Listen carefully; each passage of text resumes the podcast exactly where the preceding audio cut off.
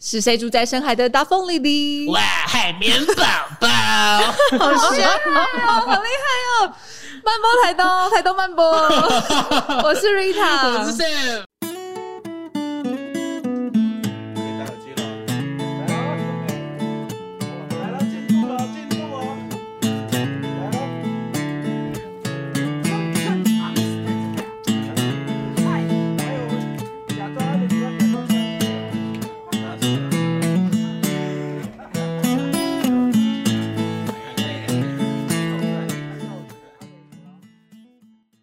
们主持人今天一开场就要这么活泼，因为告诉大家，在深海里面住的不只是海绵宝宝，还有保育海洋的一群人，很重要的人。对，让我们来掌声欢迎大院跟福赛。嗨，欢迎大愿跟福赛，大家好，来好，来好。听说是老朋友，是不是？对，老朋友，香港认识，然后台东再见面。好像要省略一些情节的部分。你是说我们在那个凤梨田的部分吗？因为呃，福赛跟大院都是在比西西里岸，然后对对比比西里岸，比西里岸好。然后呢，因为呃，在这个地方，就是大家对于海洋的这件事情，其实是有很大的关联的，包含就是做珊瑚体检这件事情，好像也是比西里岸的。呃，在近年来一直不断在推动的事情，那要请福赛还是大院可以先跟我们介绍一下。嗨，大家好，我是呃比西里安部落青年会的大院。那我们呃部落青年在这几年有在投入一件事情，就是为了维护我们的海洋，所以我们就呃大家去学了潜水，然后开始捡起我们海里的垃圾，然后也观察海里的珊瑚礁的状况，希望有一天可以帮我们自己前面的海的珊瑚礁做健康检查。所谓的珊瑚体检是长怎样？因为人的体检我知道我要量血压嘛，嗯、要干嘛？那珊瑚体检呢？哦，其实类似，就是呃，大概二十几年前，国际的珊瑚的保育组织他们就有设计出一套呃监测方式，就是有针对一些指标的项目，像是底质，然后呃鱼类还有无脊椎动物，然后它就是有设计好一套模组，我们只要有潜水志工下去海里去把那些数据。呃，收集起来，它就可以帮我们算出我们这里的珊瑚礁的覆盖率，也就可以回推我们的珊瑚礁的呃的健康状况好不好？嗯，是。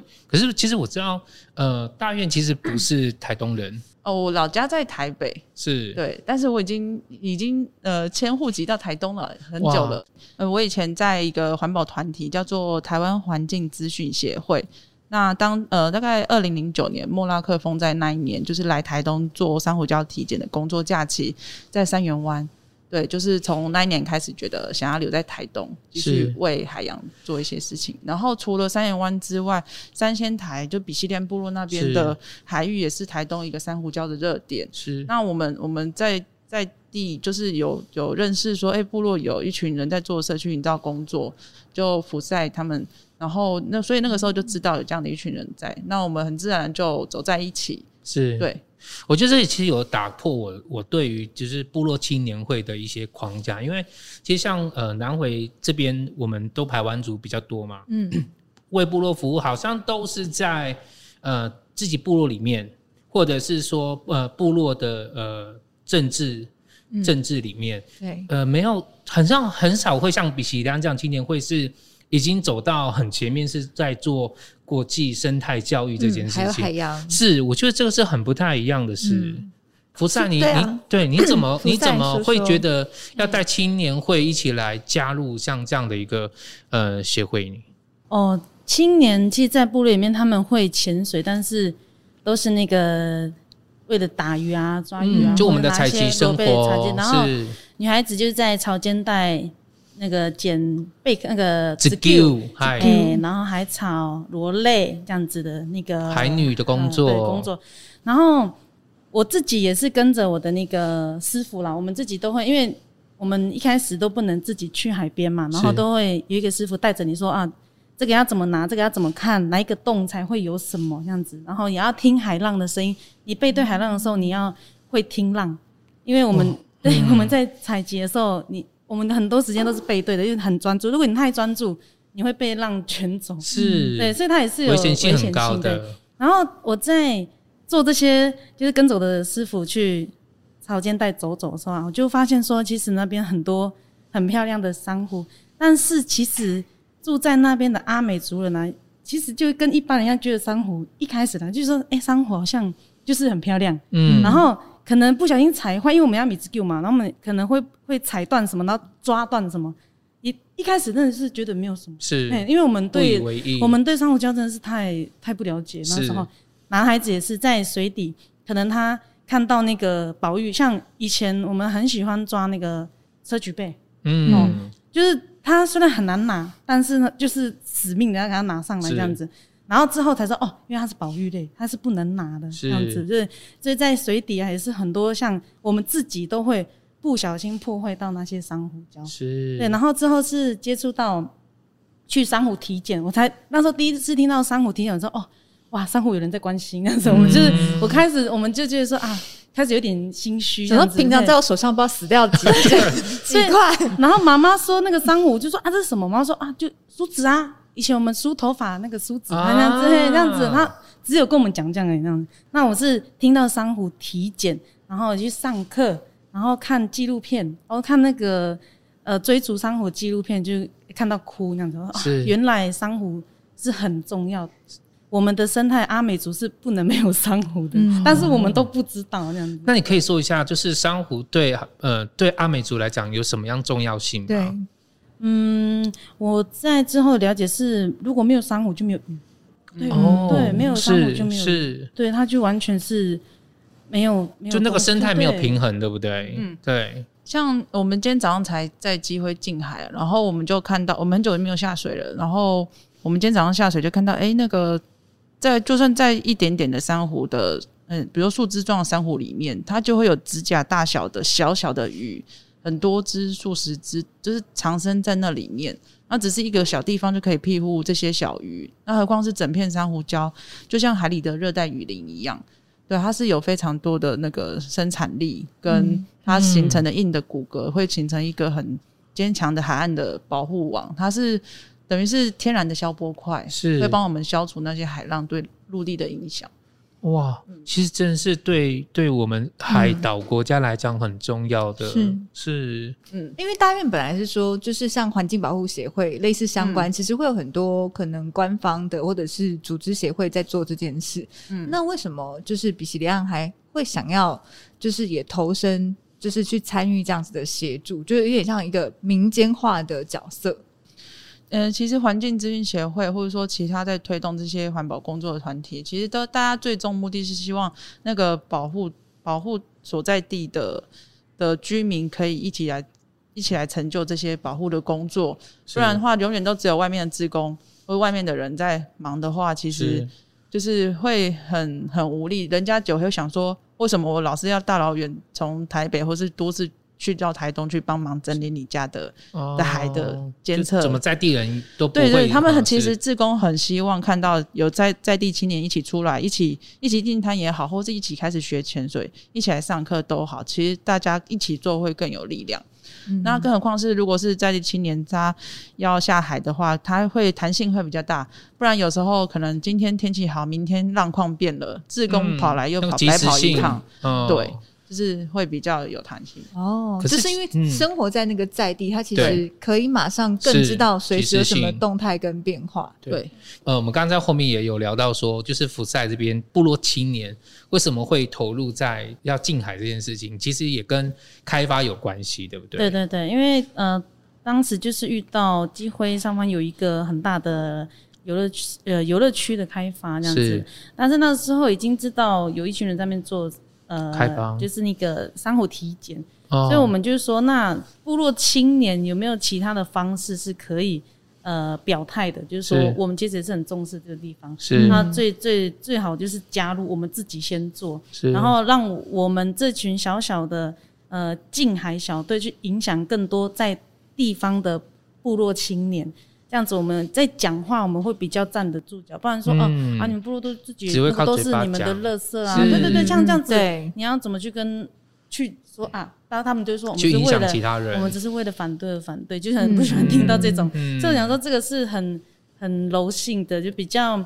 比较想要用自己方式身体力行守护，对，守护这个这块地这样子。可是因为其实呃，要成为这个体检员或者是潜水员，它是门槛门槛其实还蛮高的。诶、欸，就是要先学会水肺潜水，要其实要有出界证照证照，然后我们商务体检是要求有一个经验值，大概是五十支气瓶，所以一支气瓶大概是一个小时的水下时间，所以至少有个五十瓶以上的训练，对不对？对对对，这样你的稳定度才会比较比较好。可是那时候福善，你们要加入这个呃这个计划的时候，你们会遇到什么样的困难吗？就是说，呃，可能要成为一个潜水员。我们的部落的青年的水性都很好，嗯，对，但是是因为完全不同的领域，他、嗯、而且要必须在我们之前都是上上下下嘛，但是那个水肺潜水。就会一直在水底，嗯，所以完全又是不不一样的不一样的概念，对。对对对，虽然都在水底，没错，那个采集跟体检这件工作其实是不一样，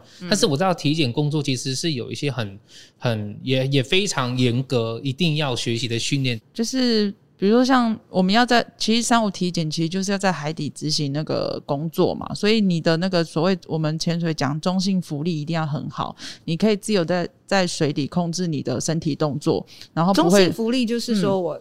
有点静止不动这样子，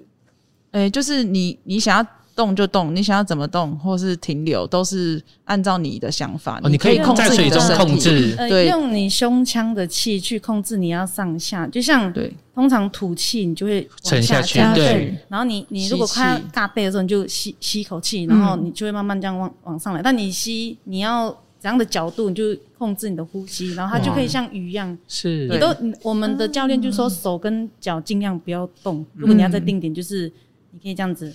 自由控制。像你们在这训练的时候，跟呃天气会不会有很大的关系？就是说天像冬天的时候训练，是会会感到觉得很残酷的事吗？有有时候像当时那个受训的时候是冬天嘛，然后有时候我们呃前季到末端也是冬天，秋冬会水就开始变比较冷，或春天，而且那时候应该也有东北季风嘛。呃，对，而且水底的温度会更低，更低，哇塞，对，那个体感温度会很低，所以我们在水底基本上都是发抖这样子，那头会痛，是啊，就是有点冻到觉得脑袋快不能思考了，这样，对，就是都没有办法控制的抖，好像好像瘦的人就会发抖。除了那个刚刚讲的中性福利之外，就是如果要做一个生态的潜水员，他可能还要再经过哪一些？就是比较非人能所及的这种魔鬼训练，呃，就是水底，就是岸上，像我刚刚讲，就在就算是采集会有危险，那水底也是会遇到海流，或者说一些状况，哦、会你会呃，或者说伙伴不小心把你的那个装备踢掉了，之类是很多很多像很多不可呃，就是不可预料的发生这样子。是，那我们的就要开始呃，就是学习说。当这些装备都掉了，你要怎么就是很冷静的把它穿回来？就就不能惊，不能慌。对，即使在很强的水流还是怎样，你要保持自己的那个呃那个身体的平衡，因为那个重装非常重，它即使在水底要穿起来也是很难的。所以我们就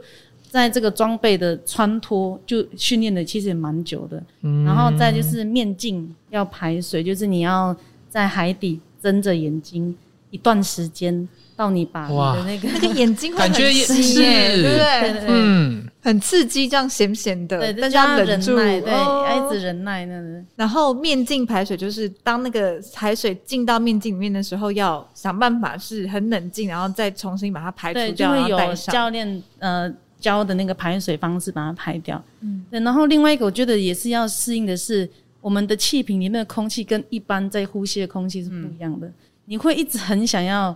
那个吞口，很 会很很渴，是，对，但是你在水底又又不能喝水。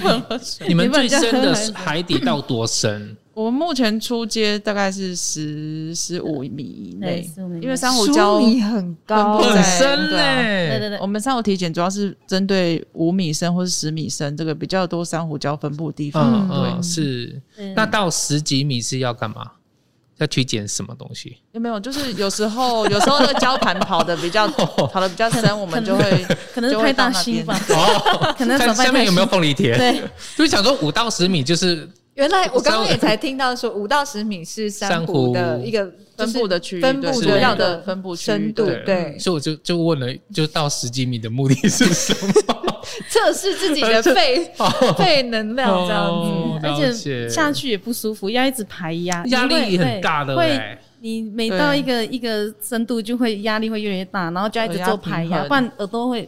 一直鼓鼓的这样子，对，你要一直一直平平衡的，他一直会吞口水。排压是说捏住鼻子，然后让那个就是耳朵那边有一个耳膜，就是胀起来这种感觉。哦，诶，那目前像东部有珊瑚礁分布比较多的地方，大概是哪个？比如我们讲热区啊，像那个就是三仙台，还有对三，然后那个台东这边就是绿岛兰屿，然后本岛的话就是三仙台。三元这边，那花莲的话是实体品，就是、嗯、呃是民间在做珊瑚体检的样区，东部样区是这几个地方，嗯、但是不是只有这几个地方有，是这几这几个地方是可能刚好有保护区，或者说它有呃有比较大的开发危机，或者是它呃就是是一个指标性的区域，嗯、所以我们会特别去看它。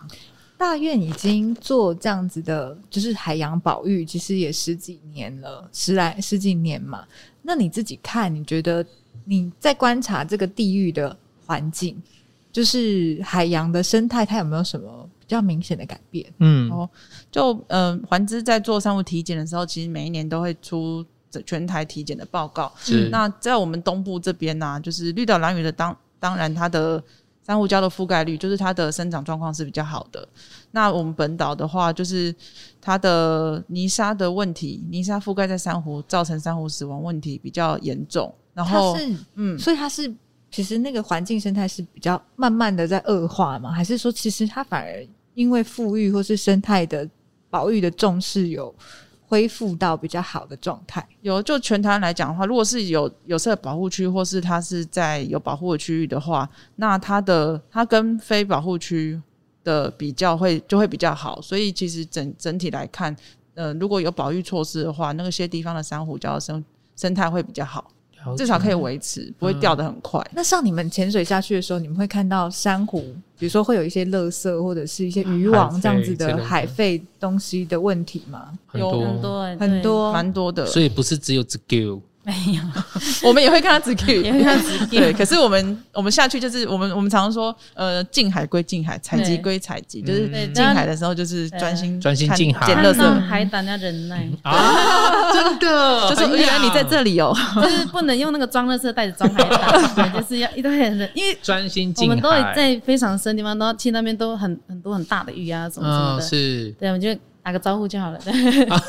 哎，那福赛，我问你哦，就是那像现在目前比西里岸的青年会在做一件事情，那你们所做的是否已经有影响到其他呃沿海的阿美族部落？嗯，对，有有有有，我听说就是有几个部落的，嗯欸、他们听到我们在做这些事情，然后他们就去 东河潜水队店去报名，然后虽然都是一两个一两个，但我觉得说这个都是一个很好的影响，开枝散叶是没错。对，然后我们也是很一直很推荐说，哇，水里真的很漂亮，说你们一定要加入。然后像我们部落青年，我们都一直见到一个，就是说你下次一定要考，你下次一定要考，那一起。哇，其实听起来很棒哎。嗯，在你们的传统领域里面，在以往的观念会觉得说陆地上才是传统领域，可是其实呃，当你开始去重视海洋的时候，可能。在当时，你们会去惊觉到说，其实，在海底，它也是你们应该要去守护跟很重要的传统领域。是，嗯嗯，也有成立一个近海小队。对，就是我们在青年部比西利安部落青年会在复振，就是年龄阶层，大概二零一三年开始，那我们一直到二零一九年的时候就，就就有去做立案，变成比西利安。文化教育促进会，然后我们因为我们一直酝酿一些关心的议题很久，然后我们在当年同一年就是成立近海队，就是刚好那时候刚好遇到了一个计划可以支援我们去学潜水，所以我们就当时就成立。那从那个时候开始，我就一直负责在拉人进来，是 对潜水队，然后福赛姐是一直跟大家讲说，哎，潜海底的状况什么的，是，对啊，哇，两个缺一不可呢。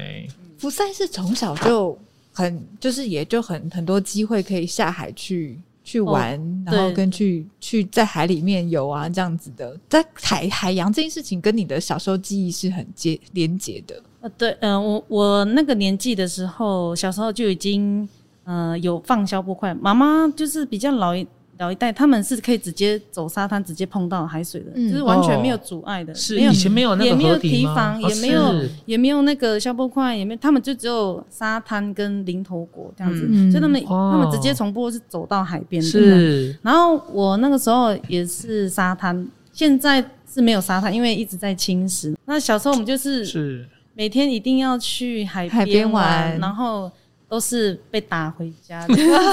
怎么一样？就是不管是到北边的比奇利亚，还是在南边的金轮，都一样，就是去海边就是要被打。真的，我就是有一会，然后回腿看，就看到阿公已经拿棍子，然后就坐在那边，然后我们就。就是进退两难，说到底要上岸还是继续泡着，然后就一直僵持到晚上七点。好了好了，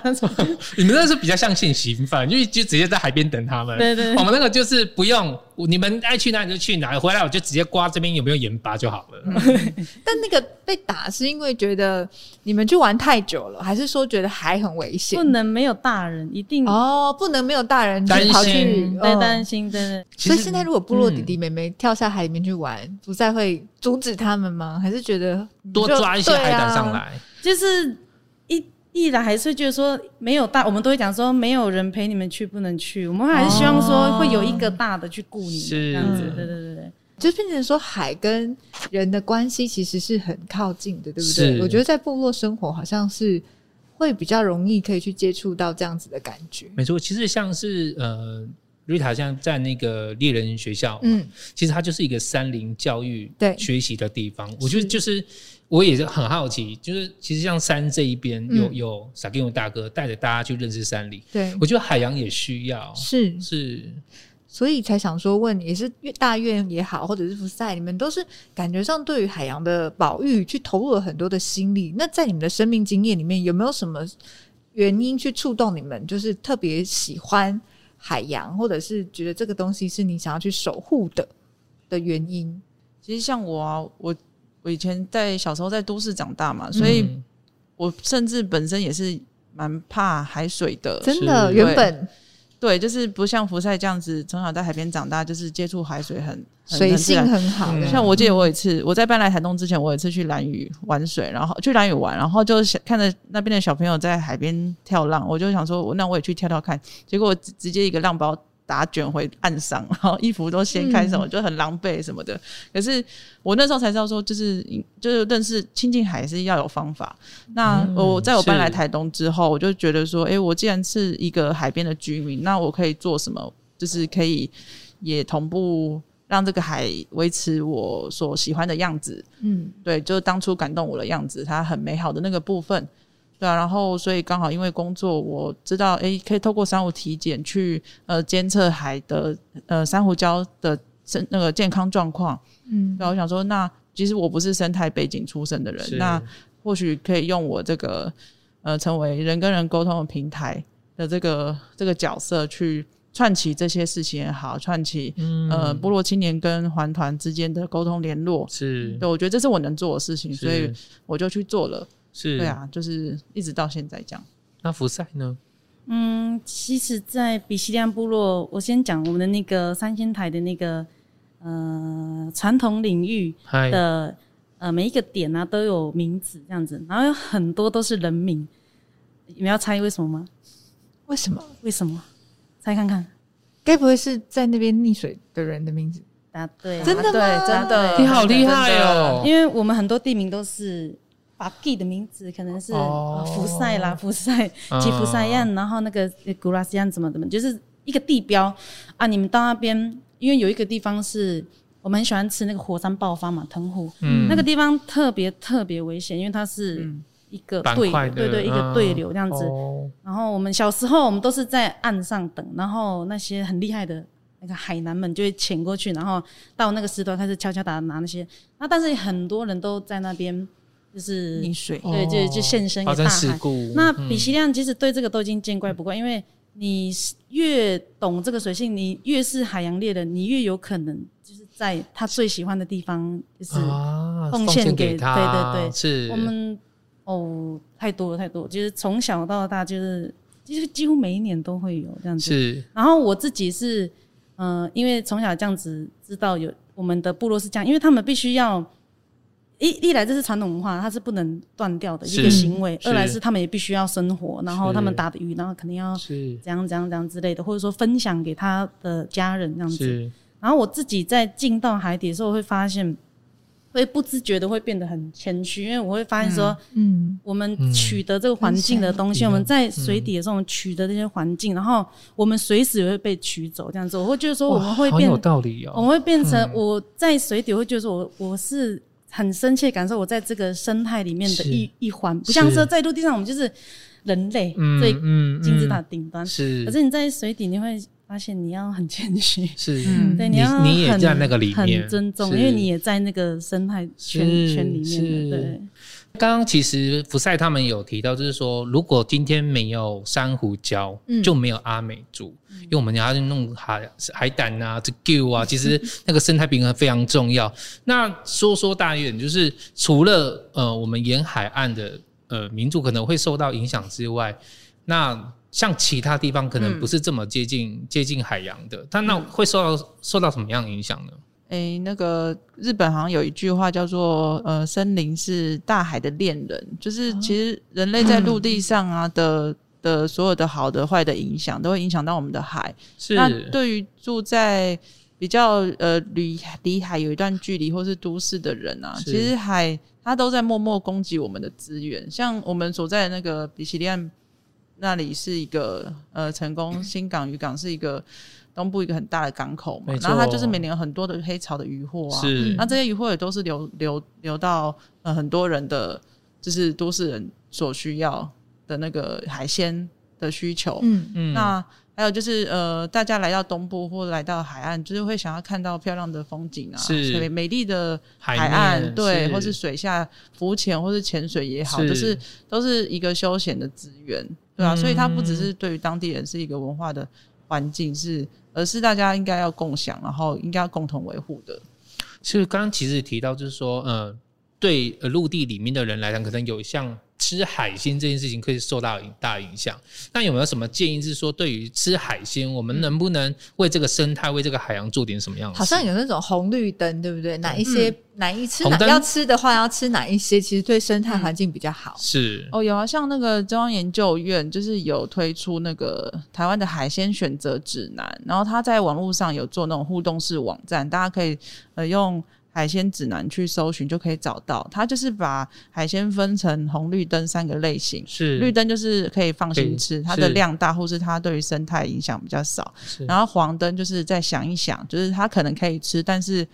呃非必要可以少吃或是不要吃。那红灯的话，就是它已经有它已经是濒危物种，或者说它的取得方法是呃不永续的，就是少吃这样。那目前你知道红、嗯、红灯的部分是我们现在还在很努力在吃的，有哪一些是就是你知道的红灯，然后其实就不建议大家吃了。哦、但我们还是吃的很开心的那种，像有些像那个鱼翅啊，哦、鱼翅现在还有人在吃吗？有啊，就然后或者是说那个呃，有一些珊瑚礁鱼类，像什么苏美鱼或是莺哥，哦、就是其实那些都是、嗯、他们都他那些鱼类其实都会帮忙珊瑚礁清洁。呃，有些是会对，它是跟珊瑚礁是共生的状态，是。对，但是人类为了就是为了食用就把它吃掉了，或是它特别好吃，像石斑之类的，石斑也是不建议吃的，石斑就真的吃的蛮多的，对，是，对啊，然后像绿灯可能就是你可以选择一些呃养殖鱼类，或者它就是生态比较呃生态底层，就是它量比较大，是。除了刚刚有刚好听到一个 tips 嘛，就是你在挑选吃鱼类的时候，你可能去挑选对于生态更友善的、嗯、的的鱼类去去食用。那除此之外，还有没有什么方式，也是我们可以为海洋保育这件事情尽一点心？老师，我知道，你说，例如不要擦防晒。哦，对对对，这个好像很多人那个请大家福赛来对来。介绍一下，就是其实大部分的那个防晒油，它可能后来就会发现有那个就是危害珊瑚礁生长的成分，所以呃，可能要特别去挑选没有那些危害成分的产品，对，就要特别去找。那如果你如果没办法的话，就是你可能就用物理防晒，你就是穿着那个比较贴的那个袖套，或是戴的帽子。所以一个是在下水防晒的这一块，可以做一些行为上的调整。还有还有其他的吗？在水底捡的垃圾，就大概可以透露一些消息啊，就是嗯，其实我们那边的区域，其实最多是网子。网子，对，什么是捕鱼的吗？捕鱼的，还有那个定制渔网的网子，还有就是顺着洋流飘过来的网子，然后再来第二多就是钓具，钓具就是呃钓客在钓鱼的时候，有时候就会钓到地球嘛，对，就是卡住了，卡住了，然后就上不来了。那些铅块跟线啊，什么都是都在下面，对，然后我们去清那个也不好清，因为它很容易跟珊瑚。融融成一体，然后我就要硬扯，也也就不能，你就伤害到。对对对，然后他就有的就根本就没办法拿。是是，那就其实，在我们捡那些东西都看到，还有啤酒啦，可能就少喝酒吧，岸上的人就少喝酒吧，少钓鱼，少喝酒。还是他们其实想用瓶中心，少捕鱼，这样。嗯，就是。垃圾都要带走，对，真的垃圾带走。对，它就是水底很多那个那个啤酒、保丽吧，其实都是民生油，就是去海边玩产生的垃圾。对，所以其实大家把垃圾抓好，因为海边就风大嘛，没错，或是潮水涨退之间，你就哎不小心被流走，就是东西真的要抓好，是，对啊，其实大家每个人都可以把垃圾带走的话，其实海边就会很干净，没错，不会造成海洋负担。对。嗯，哎、欸，那其实像最近这几年，我就有非常多跟海洋有相关的影片。对，但是我知道瑞亚其实很爱看电影。嗯，你要不要推荐一下你自己很喜欢的？你们你们先说，因为我有一部我想要推荐，你们有特别喜欢的片段吗？嗯，那个追逐珊瑚，追逐珊瑚，为什么？对，他把珊瑚的心声都讲出来了。对，就是你看的那一部就一直流泪的纪录片啊，真的，追逐珊瑚，对，那个还蛮。蛮就是会下定决心有一些事情，对，想要做一些动作改变，改变这样子。那个那个影片其实有一幕就是我印象很深刻，就是他他们就是要去记录那个大堡礁的珊瑚的嗯那个死亡的过程，嗯、然后他们就发现珊瑚礁们在但是在死亡之前全部会变成那种荧光色，各种荧光色，然后、嗯、不知道的人类就以为他们是很漂亮，是但是其实是他们快要死了，是求救讯号，对，对他们的求救讯号，然后。当我们读懂他的意思之后，其实我们就很震撼。其实整个海底的珊瑚都在都在求救，包括今天我们早上潜水也看到机会海底也有荧光色的珊瑚，然后我就很惊讶说：“哎，怎么跟那跟影片里面讲的一样？”然后，对啊，我们机会又有一些那个污染的状况，所以就。就是会更想要保护它，他用他最后的生命这样引发出这个光芒，就是说叫人类注意它。对对对对，不知道的人还以为哇，好美哦，然后越来越多这种荧光色，殊不知那个其实是 SOS。对啊对啊，哎，如果没有没有听大运这样分享啊，因为我其实我看到很多那个潜水的照片，嗯，珊瑚真的都在发光哎。所以他们其实在求救，哎，对，已经是那个人默默契了，哇，对，默契，听起来好震撼哦。嗯，所以这个也是一个蛮重要的警讯，也是因为透过这样的电影才知道。嗯、然后那，我推荐一部，就是呃，他应该是去年奥斯卡得奖的最佳纪录片，叫做《我的章鱼老师》。嗯，然后我觉得他非常好看，就是他在讲一个男生，他在他好像是摄影师，就是事业有成之后，可是他就发现他其实越来越孤独。那他就回到他自己的家乡，那他家乡外面刚好就是一片海，是，所以他就很喜欢做一件事，就是他就是每天时间到的时候，他就跑去潜水，嗯，然后在海洋里面，他就觉得好像蛮多去潜水的人，或在海洋里面都会感觉到一种宁静，是，就是你就在海浪里面，然后你也在一个无声的世界，可是你的眼前的景色又非常的鲜活，是，那他就爱上了这件事情。那直到有一天，他在海底，他去看到那个。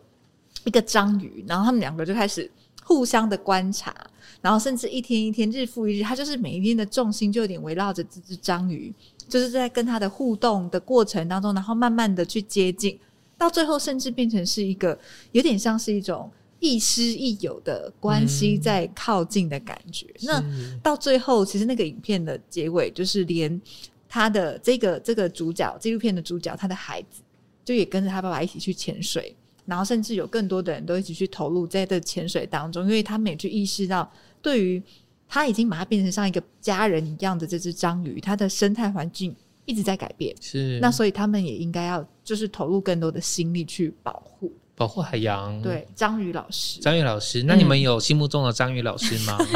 刚刚福赛有讲一个，我觉得很可爱，请说、嗯，就是那个我们跟着老师去采集的时候，他们每一个生物都有自己的那个习性，就是啊，这个这个紫狗它会它会转圈，嗯，它在转的时候你就啊就看到它，要不然它会跟石头一模一样，完全认不出来。你要就是。仪式的时候，你就看着它，它有时候会动，这样子，就是每一个水水底的那个生物都，他们都有自己的那个习惯啊。然后我比较印象深刻是在那个呃有一次潜水的时候，然后就看到那个章鱼，但是因为不敢，因为我知道，因为我怕章鱼，但是我知道章鱼会咬人呢，然后我又装备不足，我还真的不晓得章鱼会会咬人，然后我就。就啊，算了，是那个等级没有到，就就就放过他一马。对，然后就回去，那个宝宝就说啊啊，你们你们住那个记住他的门牌号码这样子。我说什么门牌号码？这么可爱。他说你要记他家，你下次去他还在家啊，这样子。就是他们每一只章鱼都有自己的那个栖息的洞，这样子。然后你就要老人家都记得啊，这次拿不到，下次啊再去找他嘛，下次再去找他。那你现在的功力可以去找他了吗？呃，我要聊两两个人，那个噪音很大哎、欸，就是拉不出来，对对，他给你单挑哦，对对，还没有大，还没有大，好可爱哦！台湾真的是一个宝岛，因为我们有百分之七十的山，而且我们四面都是海，所以当我们不管是透过呃，可能我们去做海洋的运动也好，或者是。说我们对于呃海鲜对于我们的食物的选择也好，或者是对于这些海洋的知识，甚至是海洋。在讲这些议题的电影都有更多的涉略跟接触的时候，也许我们会感觉到自己跟这样子的一个海岛的一个环境，慢慢慢慢的越来越靠近，越来越亲近。那我们也会学习怎么样去跟他们可以更友善的去对待我们自己所生长的这样的环境。没错，对啊，所以这个也是今天邀请大院跟福赛来带给我们很重要的一课。因为我跟 Sam 我们才在会前在讲说，我们真的很难想象有人。它其实不是一个工作，它是一个